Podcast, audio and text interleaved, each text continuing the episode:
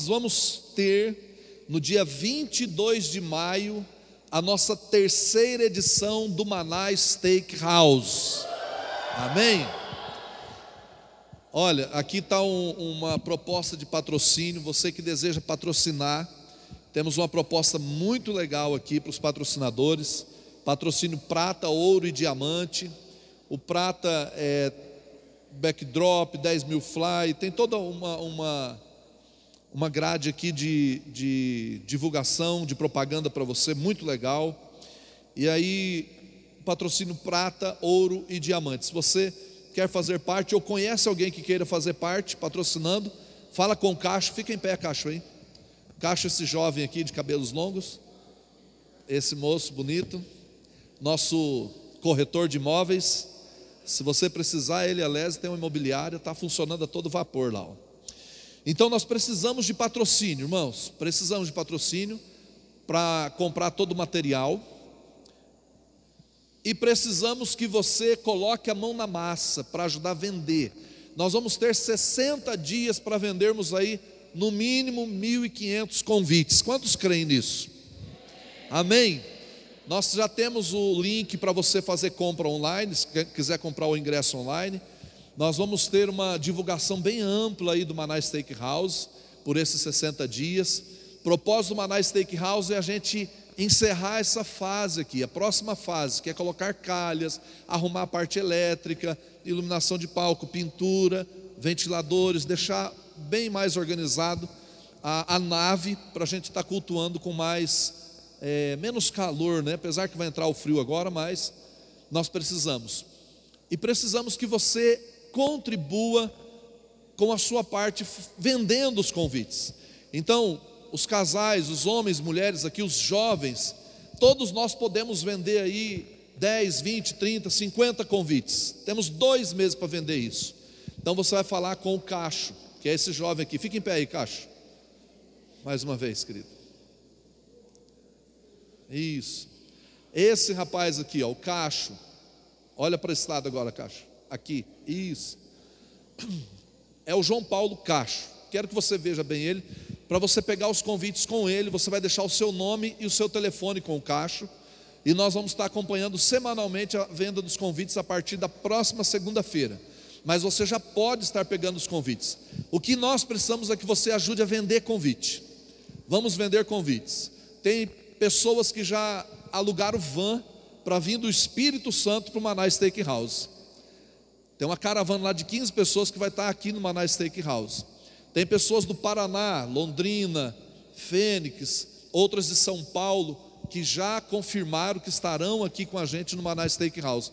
Então nós não estaremos? Com certeza estaremos.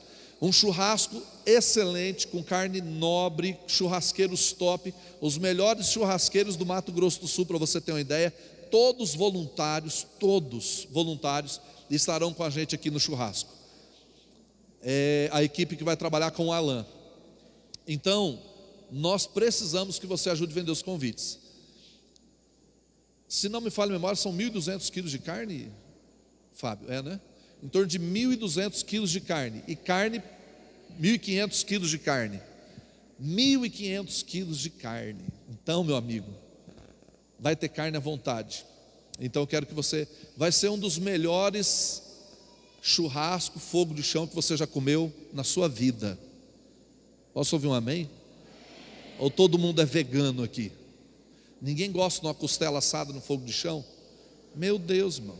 Costela assada, frango no varal, porco na estaca, linguiça artesanal, vai ter o pit smoke lá para fazer o brisket, que é ponta de peito defumada. Só que brisket fica mais chique, né? Vai ter brisket. Eu comi brisket no Manaus Steakhouse. Mas o que, que é isso? Ponta de peito defumada. Vai ter costelinha de porco defumada. O negócio vai ser top mesmo. Então nós vamos ter os steaks, que são os bife ancho, também na parrilha, então o negócio vai ser top, top. Dessa vez vai ser um negócio para pegar mesmo. E nós queremos que você contribua com isso, nos ajudando a vender os convites. Amém? Não esqueça de pegar com o cacho, não. Pode pegar após o culto. A Lese vai aguentar aí uma meia horinha, né, Lese? A Lese vai ajudar ele, na verdade. Estamos juntos aí. Amém, queridos? Tem o vídeo aí para soltar ou não? Não, não tem? Tá bom, solta depois. Nós vamos estar divulgando bastante mesmo. E outra coisa, eu gostaria que você ajudasse a divulgar nas redes sociais. Nós vamos preparar um material essa semana para ir soltando toda semana e você compartilhe nas suas redes, que vai ser muito importante. São esses nossos avisos e eu quero deixar uma palavra de Deus para o seu coração aqui nessa noite, em que o Espírito Santo está se movendo aqui de uma forma preciosa, poderosa, nos organizando por dentro. Abra sua Bíblia em João capítulo 5, diz assim: Algum tempo depois, Jesus subiu a Jerusalém para uma festa dos judeus. Há em Jerusalém, perto da porta das ovelhas, um tanque que, em aramaico, é chamado Betesda, tendo cinco entradas em volta. Ali costumava ficar grande número de pessoas doentes e inválidas, cegos, mancos e paralíticos. Eles esperavam um movimento nas águas. De vez em quando descia um anjo do Senhor e agitava as águas. O primeiro que entrasse no tanque, depois de agitadas as águas, era curado de qualquer doença que tivesse. Um dos que estavam ali era paralítico, fazia 38 anos. Quando o viu deitado e soube que ele vivia naquela, naquele estado durante tanto tempo, Jesus lhe perguntou: Você quer ser curado? Disse o paralítico: Senhor, não tenho ninguém que me ajude a entrar no tanque quando a água é agitada. Enquanto estou descendo, enquanto estou tentando entrar, outro chega antes de mim. Então Jesus lhe disse: Levante-se, pegue a sua maca e ande. Imediatamente o homem ficou curado, pegou a maca e começou Betesda é conhecida como casa de misericórdia. Betesda é um lugar separado especificamente para levar os enfermos, os doentes, os inválidos, os paralíticos, as pessoas que tinham graves doenças eram encaminhadas para aquele lugar. Nesse tanque de Betesda acontecia um fato extraordinário. De vez em quando um anjo da parte do Senhor descia e agitava as águas. E quando as águas eram agitadas, primeira pessoa que descesse sobre as águas era curada de qualquer doença que tivesse, qualquer doença que tivesse. Qualquer doença. Só que Betesda tem um fato interessante.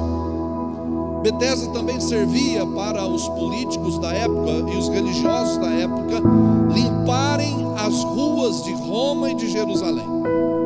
Uma das coisas que existia em Roma é que eles gostavam de impressionar os outros com as suas estruturas. Roma gostava de impressionar as pessoas quando elas chegavam no seu território andando por asfaltos feitos de piche e cimento. Naquela época já existia asfalto. Eles construíam, os romanos foram um dos primeiros a construir asfalto. E eles entravam e encontravam a imponente Roma. Roma era idolatrada, era uma, uma, uma, uma cidade, um lugar idolatrado. As pessoas almejavam estar ali para ver os monumentos de Roma, para ver e adorar os deuses de Roma e também para conhecer a cultura romana, conhecer os gregos, os filósofos da época e tudo que existia ali em Roma. Roma era um paraíso para quem amava a imoralidade, quem amava o contraditório, para quem amava questionar e para quem amava soberba. Roma era esse lugar.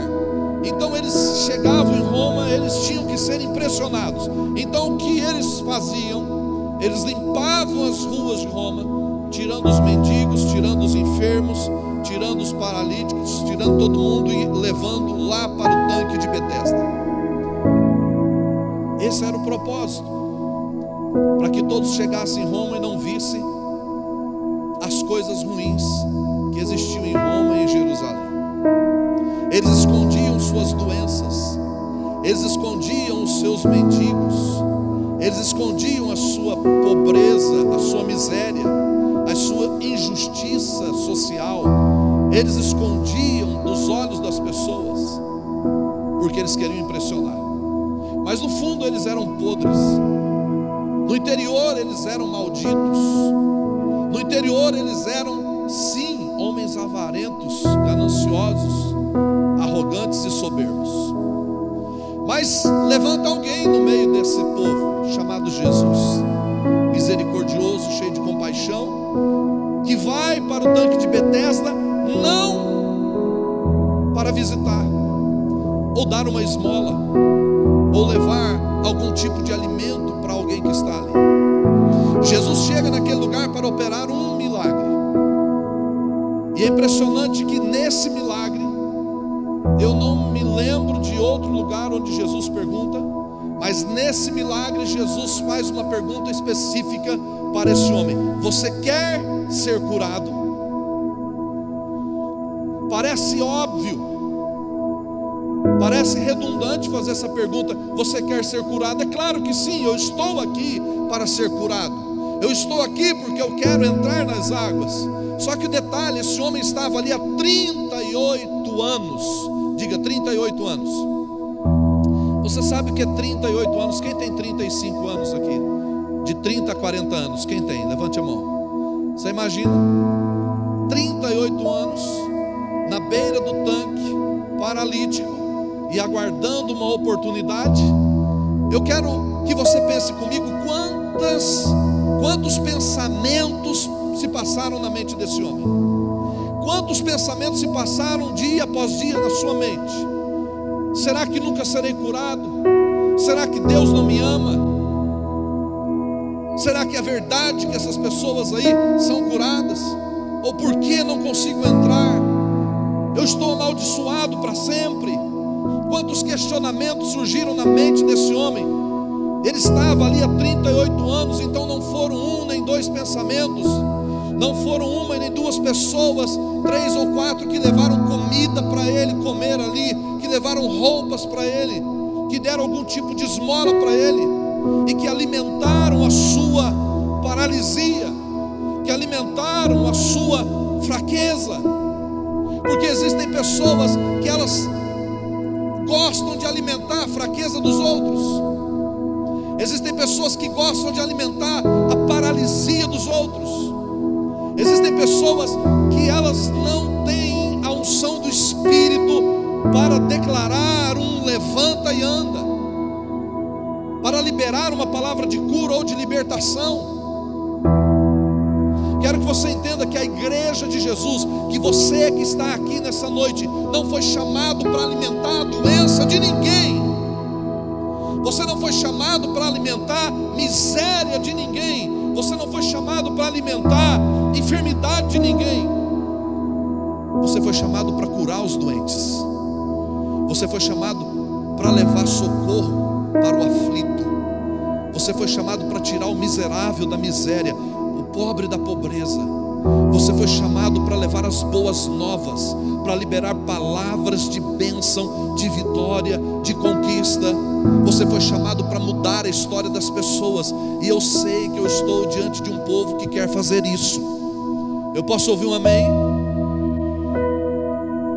Não adianta a gente enfeitar a entrada da casa. Não adianta a gente fazer um belo jardim na entrada, colocar uma porta imponente na nossa casa, sendo que quando eles entram na sala já começam a sentir o fedor. Não adianta estar tá bonito as coisas por fora, mas por dentro as coisas estão feias.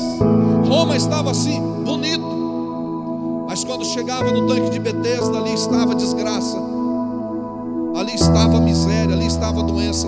E Jesus disse, e a Bíblia diz aqui, João está dizendo: olha, tinha ali doentes, diga doentes.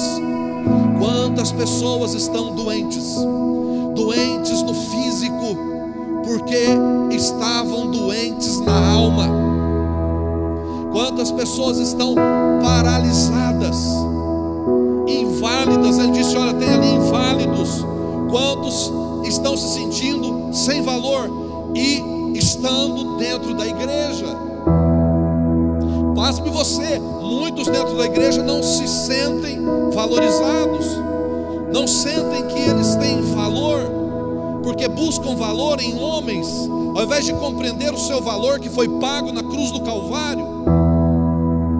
Quantos estão inválidos, não conseguem se locomover, são, estão paralíticos emocionalmente, paralíticos espiritualmente, não conseguem se mover. Ali também existiam os paralíticos. Ele disse que ali tinha os mancos, pessoas que andavam com defeitos.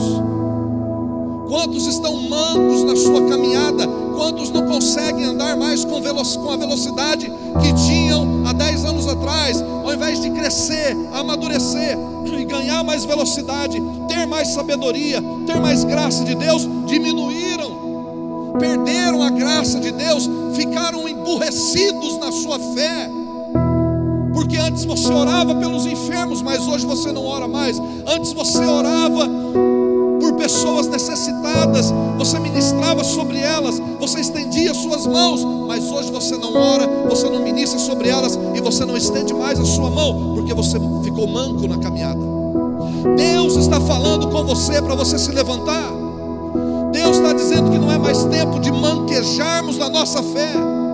O Espírito Santo está dizendo não é mais tempo de você ficar titubeando em dois pensamentos ficar brincando de ser um cristão, ficar com um pé na igreja, um pé no mundo, um pé no pecado e um pé na santidade, não, é tempo de você tomar uma decisão, não é mais tempo de você manquejar na sua fé, é tempo de você se posicionar na sua fé, porque Deus quer fazer algo extraordinário através da sua vida e na sua vida.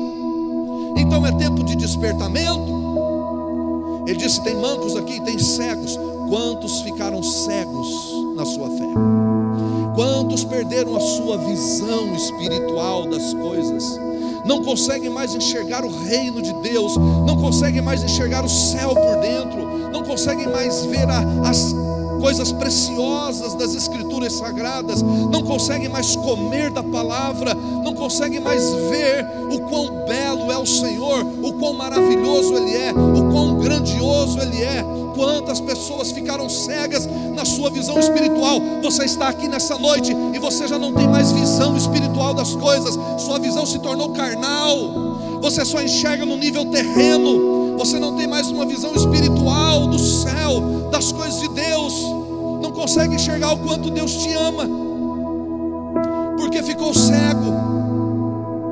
Sabe, Sansão ficou cego por causa da sua prepotência, da sua arrogância, da sua desobediência, da sua rebeldia.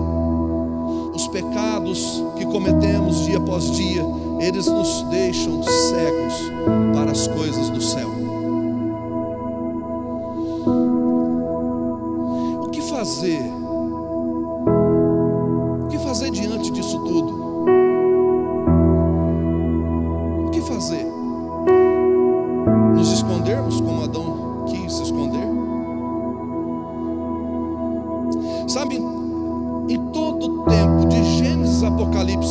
Ver o amor de Deus se manifestando.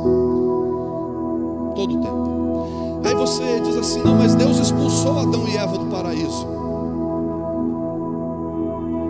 Deus expulsou Adão e Eva do jardim, sim, mas Deus manifestou o seu amor quando fez isso.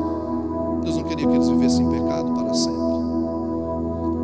Deus precisava restaurá-los.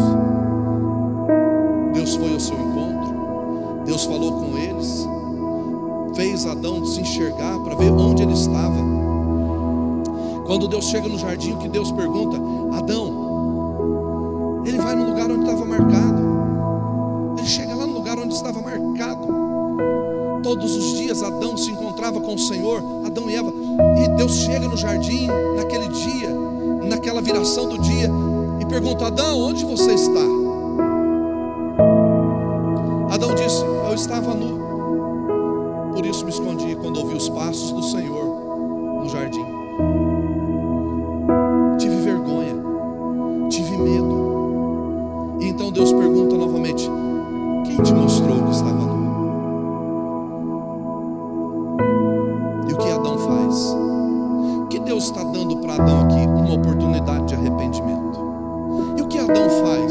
Ele diz: A mulher que o Senhor me deu, ela me fez pecar. O que ele está fazendo? Transferindo a culpa para a mulher?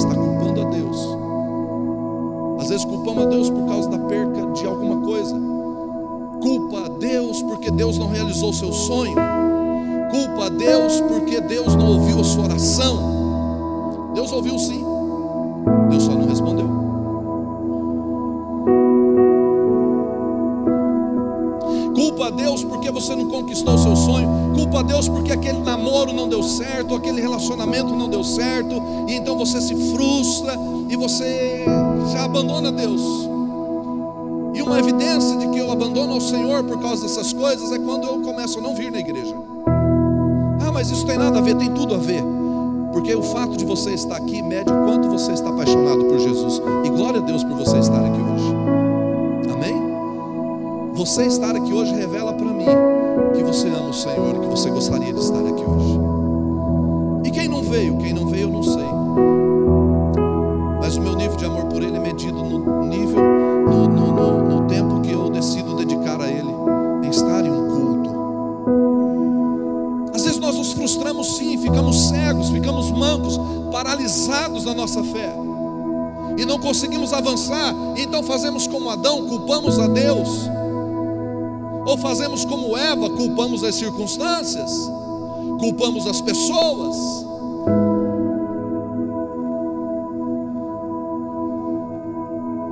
A serpente não tinha o que falar, né? E você? É, quem que eu vou culpar? Fui eu mesmo. Mas, em todo o tempo, nós estamos vendo os atos de amor de Deus. Deus mandou um dilúvio, sim ou não? Do que nós lembramos? Deus matou muita gente, não é? Deus matou muita gente.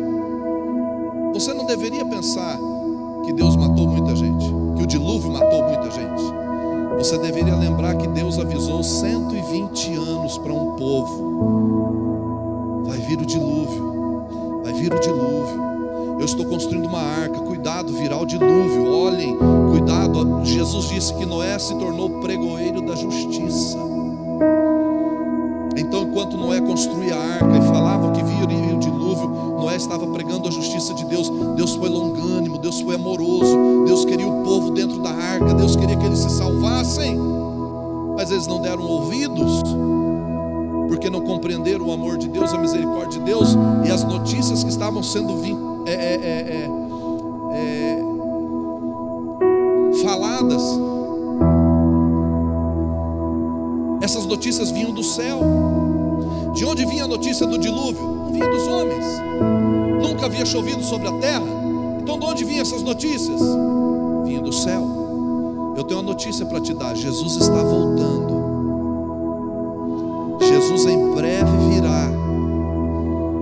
Mas faz dois mil anos que falam que Jesus em breve virá. Isso é para você ver a dimensão do amor de Deus e da graça de Deus. Faz dois mil anos que Deus vem sendo paciente com a terra. Faz dois mil anos que Deus vem sendo paciente com os gananciosos, com os arrogantes, com os soberbos, com os avarentos, com os adúlteros, os idólatras, com os imorais, com os invejosos, com os contendeiros. Faz doze, é dois, mais de dois mil anos que Deus vem sendo paciente com os feiticeiros, com todo tipo de gente maligna sobre debaixo desse céu. Faz dois mil anos, mais de dois mil anos que Deus vem tendo paciência. Então isso é amor de Deus por mim, por você. Você deve pensar nisso. Quanto tempo faz que vem falando que Jesus está voltando? Há mais de dois mil anos. Então pense na dimensão desse amor. Quanto Deus é paciente. Porque eu não tenho paciência para ficar falando da mesma coisa duas, três vezes para uma pessoa, para os meus filhos. Não dá, você não consegue. Quem consegue virar papagaio? Você não é gravador para ficar repetindo as coisas. Mas Deus está repetindo isso há mais de dois mil anos.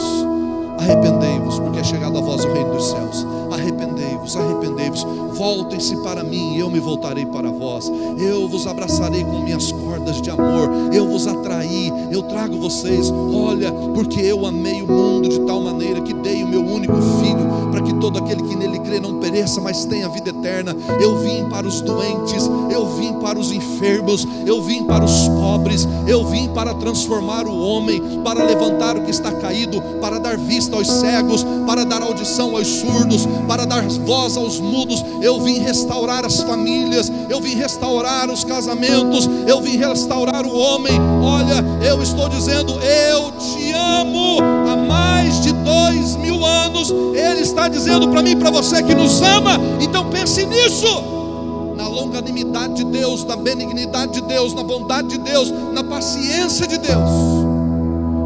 Deus não esconde nada de ninguém. Deus não faz como Roma, maqueia a cidade e joga o que não presta num canto. Deus revela tudo. Quando você lê a Bíblia, não fique só com o lado heróico de Davi. Pode ver, lá na Bíblia está escrito os erros de Davi, os pecados de Davi. Não fique com o lado heróico de Pedro, porque lá na Bíblia estão os pecados de Pedro. Não fique com o lado heróico da igreja, saiba que Deus também está escrevendo a nossa história. Então, o que fazer diante disso, queridos? O que eu e você precisamos fazer? Pelo menos três coisas importantes. Jesus perguntou: Você quer ser curado? Então, primeiro eu preciso entender a pergunta de Deus: Você quer me receber? Você quer entregar a sua vida? Você quer viver para mim? Isaías 6 ele faz uma pergunta: Quem irá por nós? A quem enviarei? E quem irá por nós? Mas em Marcos 16, 15 ele diz: Ide a todo mundo e pregai o evangelho a toda criatura, e aquele que crer e for batizado será salvo. Então ele está perguntando para mim e para você: quer me dar as mãos? Quer caminhar comigo? Quer viver comigo? Quer caminhar na minha presença? Eu tenho algo novo para fazer para você. Você não vai ficar, ficar, ter que ficar esperando, ter que ficar esperando as coisas à sua volta acontecerem.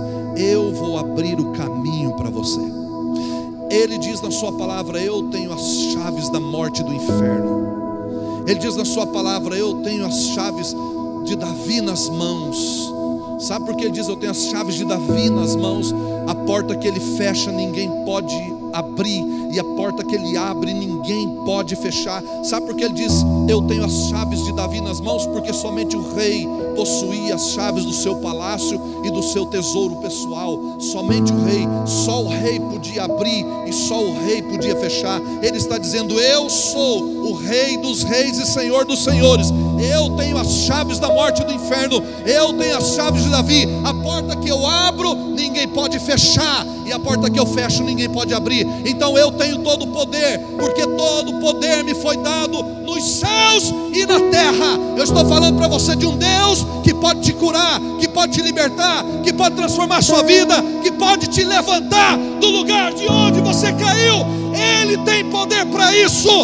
Ele tem poder para isso. E se você crê, diga amém.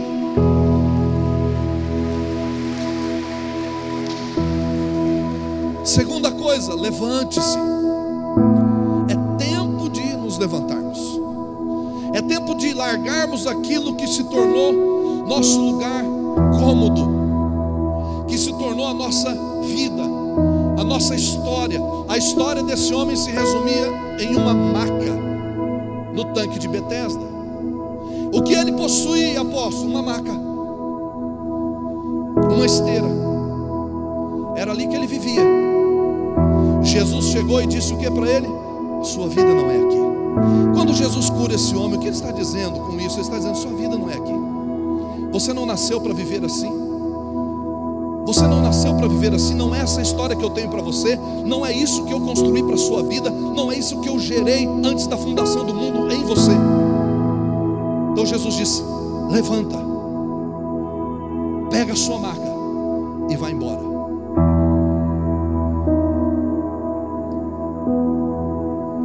Talvez você já resumiu a sua história, talvez você já resumiu o seu tempo, talvez você já aceitou sua condição. E o Espírito Santo está mandando dizer para você: espera aí. Eu tenho mais para você. Eu vou fazer mais através da sua vida. Eu vou fazer mais através da sua história. Ah, irmãos, esse ministério se chama Ministério Apostólico. Ministério fala de serviço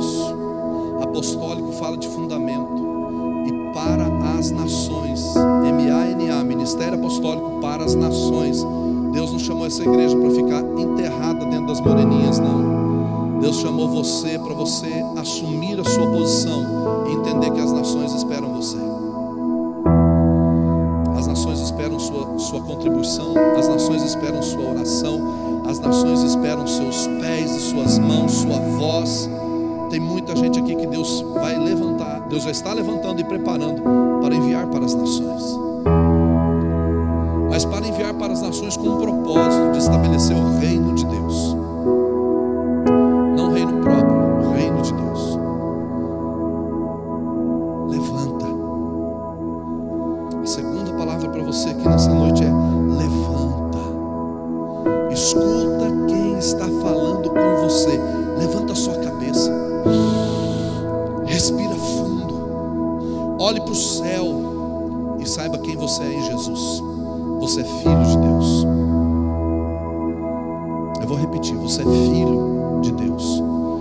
Você é filha de Deus. Filha.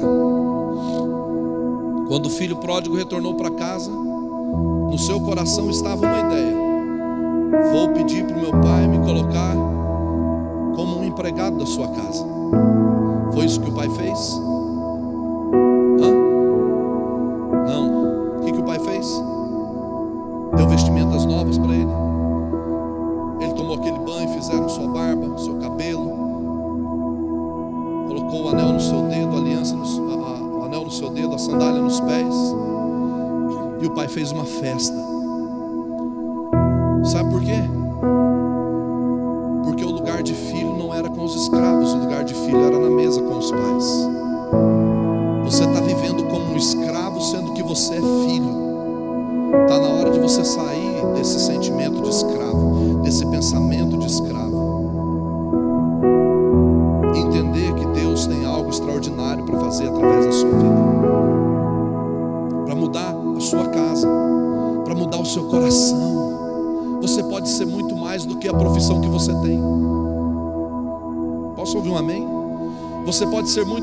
A empresa que você tem.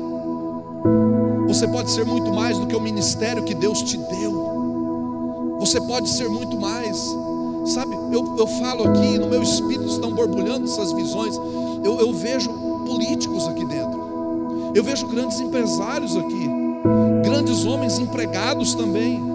Homens e mulheres. Eu vejo isso no meu espírito. Você precisa assumir a sua posição. Podemos mudar a história? Não podemos mudar o mundo, mas podemos mudar o mundo onde vivemos, aqui, ao nosso redor, na nossa, no nosso bairro, na nossa cidade. Podemos fazer a história começando aqui. Deus tem muito mais, então a sua vida não se resume, a vida desse homem não se resumia em cima de uma maca. A sua vida não se resume no que você vive hoje. Deus tem mais para fazer na sua vida. Senhor está dizendo: levanta e anda. Está escrito em Lamentações, Jeremias: levanta e anda, porque não é aqui o seu descanso. Olhe para o seu irmão e diga: levanta e anda, porque não é aqui o seu descanso.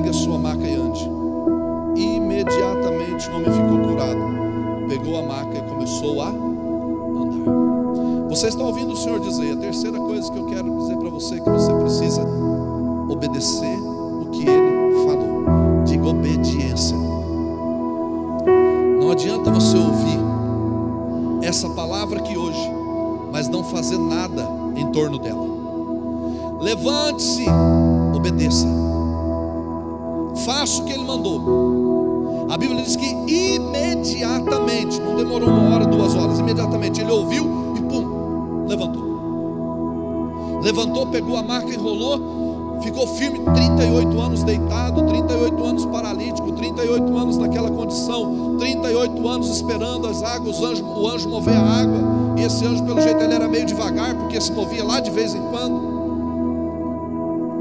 meio lento, já que ele podia mover as águas, não sei por que, ele não movia sempre, mas tudo bem. E não sei por que ele curava um só, egoísta. Deve ser egoísta.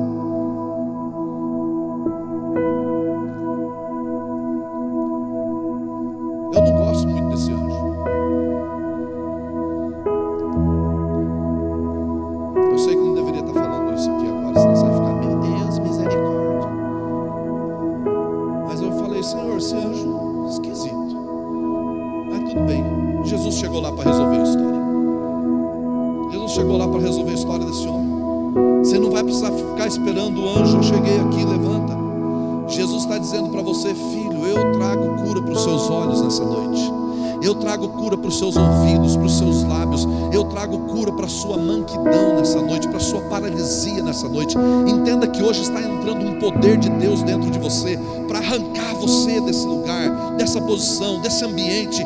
Deus vai levantar você dentro da sua família, nesse bairro, nessa cidade, nessa nação, para você mover as águas. Não é o anjo que vai mover agora, mas é você que vai mover e se mover pelas águas do Espírito. É o Senhor quem vai se mover dentro de você. Então entenda que o poder de Deus está entrando dentro de você, tocando nos seus nervos, nos seus ossos, no seu sangue, nos órgãos do seu corpo. Ele está tocando em todos os seus sentidos. Eu não sei se você consegue sentir isso, mas o louvor já era para estar aqui em cima. Que eu já combinei com eles 15 para as 8 para subir. Então vamos esperar. Eu não sei se você consegue sentir isso, mas eu sinto como se tivesse eu tivesse virando Wolverine. Só falta perder a barriguinha.